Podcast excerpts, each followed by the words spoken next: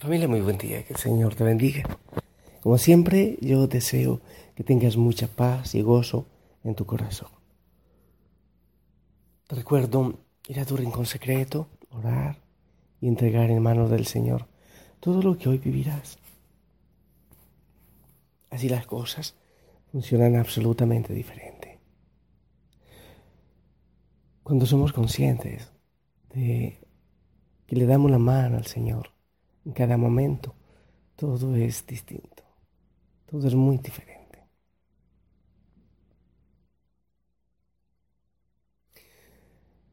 Te comparto antes de, del Evangelio y de la reflexión. Ya hoy debo salir de la misión, de la misión de Jama. Ya quedó abierto el camino para quienes quieran venir a, a compartir de la palabra del Señor. Es lo que más hace falta en este momento en estos lugares. He investigado incluso en otros, los otros lugares donde el terremoto causó tanto daño. Y hasta ahora hay buena ayuda, hay alimentación, hay carpas, pero obviamente falta reconstruir y fundamentalmente falta esperanza, gozo, aunque esta gente le enseña a uno. Es increíble, es absolutamente asombroso la, la fuerza, la firmeza de estas personas. Ayer yo les daba las gracias donde estuve, daba las gracias por enseñar esa capacidad de salir adelante. Es impresionante, es impresionante. Eh, y bueno, pues sí, ayer estábamos en la Eucaristía en Punta Blanca, en una capillita de Guadua hermosa cerca del mar. Y en plena Eucaristía, mientras estábamos aferraditos de la mano, orando al Señor para que estuviera con nosotros, hubo una fuerte réplica. Pero ya aferrados de la mano unos a otros y con el Señor al lado, la cosa es diferente. Ya hay mucho ánimo, ya hay mucha fuerza. Esa es la necesidad también, gente que venga a compartir ese ánimo y esa fuerza.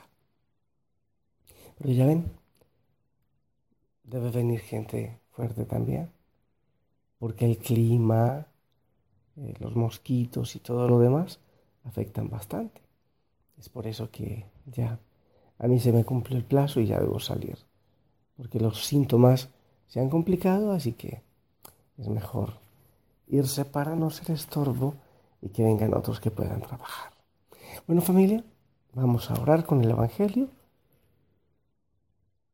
para ver qué es lo que el Señor quiere decirnos en este día. El Evangelio según San Juan, capítulo 17, versículos del 20 al 26.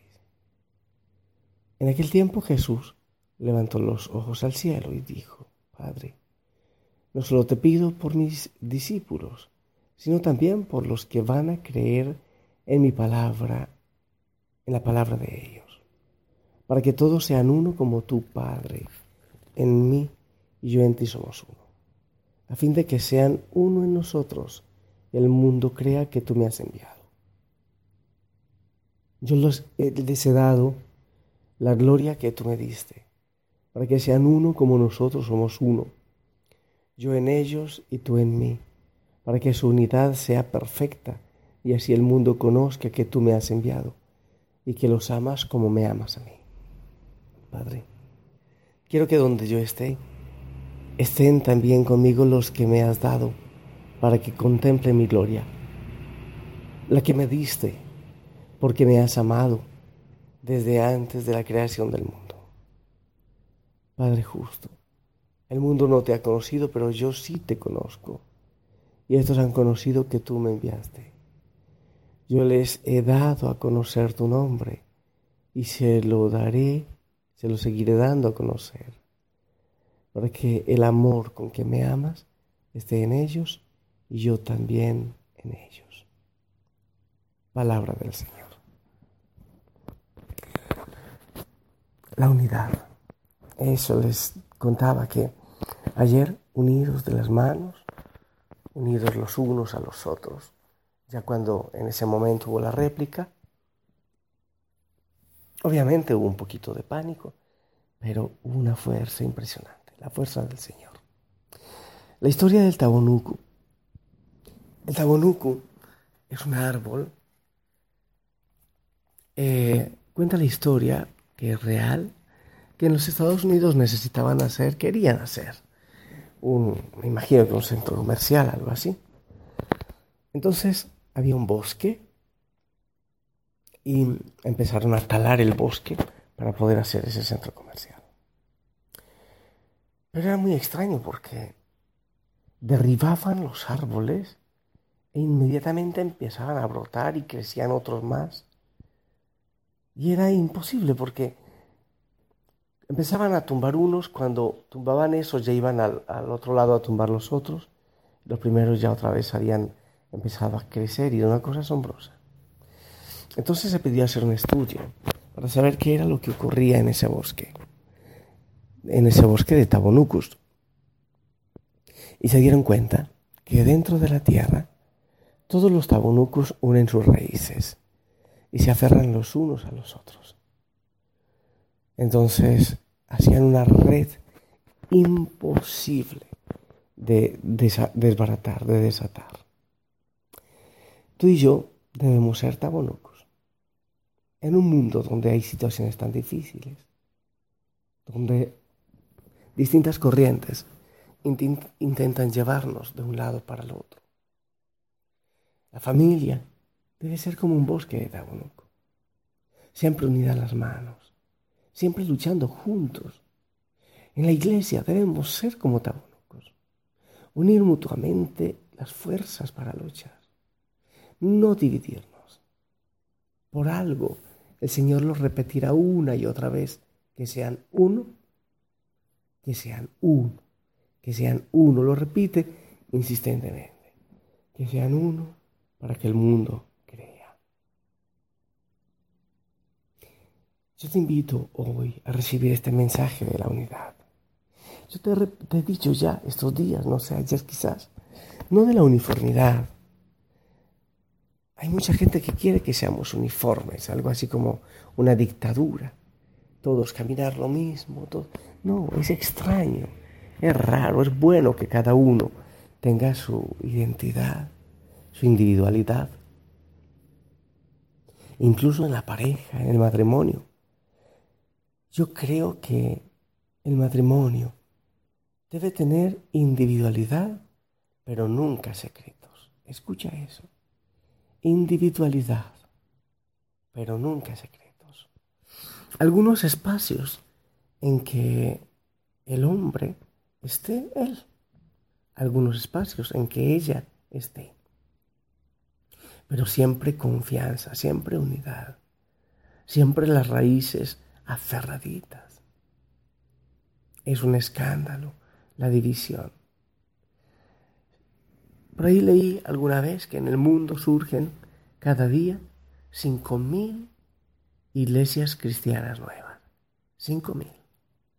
Eso es un escándalo. Es un escándalo la división, es un escándalo.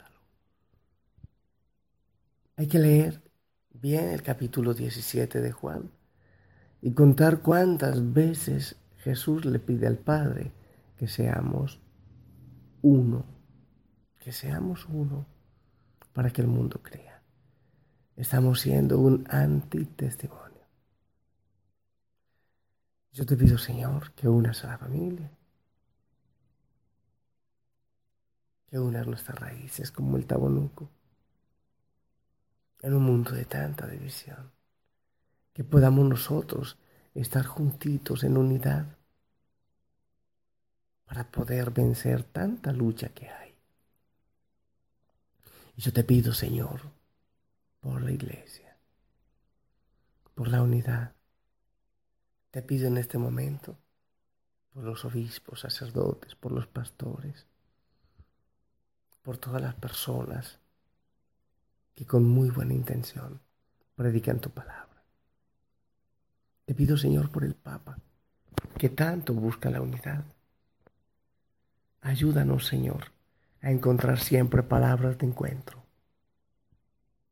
Te pido, mi Dios, por la familia. Que papá pueda tener tiempo para hablar, para dialogar, que mamá también, que los hijos, que puedan buscar espacios de encuentro. Así, Señor, nuestros hijos, los chicos, podrán encontrar la manera de salir adelante de tanta tentación. Pero si no tienen el soporte de una familia unida, ¿qué será de ellos? Pueden llegar y los talan con facilidad. Perdónanos, Señor, por las veces que los hemos dejado solos. Perdónanos. Por las veces que hemos sido signos de división. Ayúdanos, Señor, a ser signo de unidad. Mi amada familia, yo te dejo y le pido al Señor que te bendiga. Y hoy te ruego que hagas camino de unidad donde vayas. En el nombre del Padre, del Hijo y del Espíritu Santo. Amén. Espero tu bendición, por favor.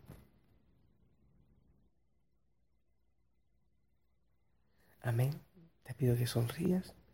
Yo también estoy sonriendo. Muy agradecido con el Señor. Que el Señor te acompañe y, si Él lo permite, nos escuchamos después. Muy probablemente desde el Monte Tabor nuevamente. Un abrazo y te amo en el Señor. Hasta pronto.